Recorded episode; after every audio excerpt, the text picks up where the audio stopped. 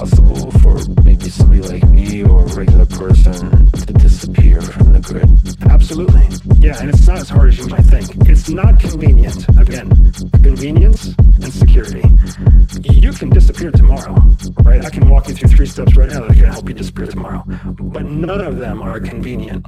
They're all extremely secure, right? The first thing you do is every piece of digital technology you have that's that is connected to you in any way is now dead. Battery run out forever, forever. You never touch it again, starting at this moment. What you have to do is go out and acquire a new one.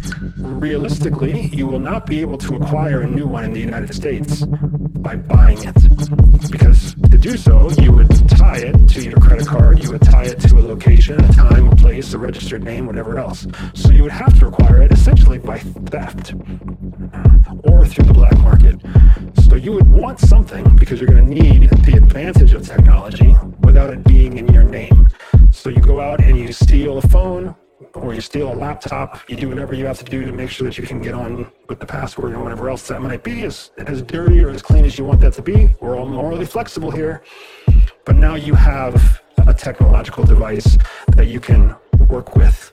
Uh, and then from there on, you're just doing whatever you have to do, whether you're stealing every step of the way or whether you, uh, you run a massive con. Keep in mind that we often talk about con men and cons. Do you know what the root, the word that con is a root word for? Confidence. That's what a con man is. A con man is a confidence man. Just somebody who is so brazenly confident that the people around them, living in their own perception, not perspective, in their perception, they're like, well, this guy really knows what he's talking about, so To do what he says. So you can run a massive con, and that can take care of your finances, that can take care of your lodging, whatever else, whatever else it is. You are whoever you present yourself to be. So if you want to go be, if you want to be Bill for the afternoon, just go tell people your name is Bill. They're not going to question you. So the intelligence, the natural web of intelligence gathering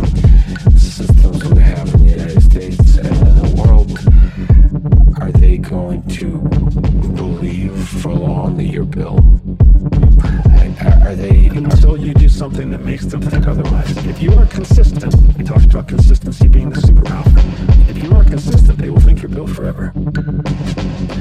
How, how difficult is that? Is that to do? It's it's not convenient. It's quite difficult. Is that like required training? It does require training. Um, Because why do criminals always get caught? because they stop being consistent. Criminals, I, I've, I've, as, I, I never hesitate to admit this, but people tell me I should hesitate to admit it. So now I hesitate because of the guidance I've gotten to hesitate, right? Friends with a number of criminals because the only people who get me, like right away who get me, are criminals because we know what it's like to basically abandon all the rules, do our own thing our own way, and watch the world just keep turning. Yeah. Most people are so stuck in the in the trap of normal thought and behavior that when I tell them, they just don't just go tell people your name is Bill.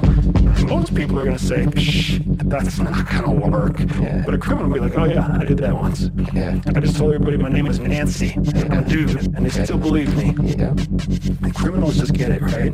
So, uh, what happens with criminals is they go to the school of hard knocks. They go to, they learn criminal behavior on the job. Spies go to school. We go to the best spy school in the world. We go Langley's, uh, the farm, right? What's known as a field tradecraft course, FTC, in a covert location for a covert period of time, and covert, covert, covert. So anybody who sees us watching, we're not breaking any rules. It's on Wikipedia, but it's not coming from me. Yeah. But we do, that's how we do it. They train us from a hundred years of experience in the best ways to carry out covert operations, which are all just criminal activities overseas.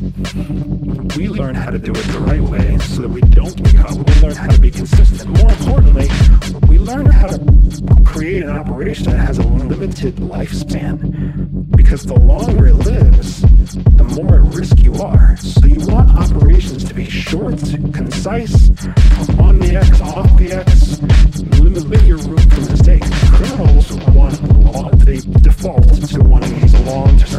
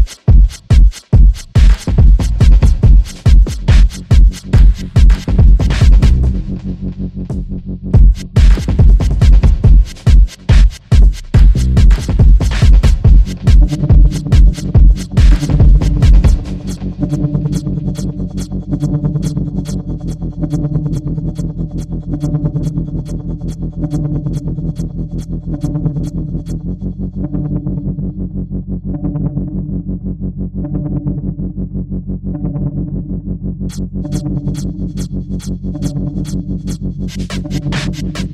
you.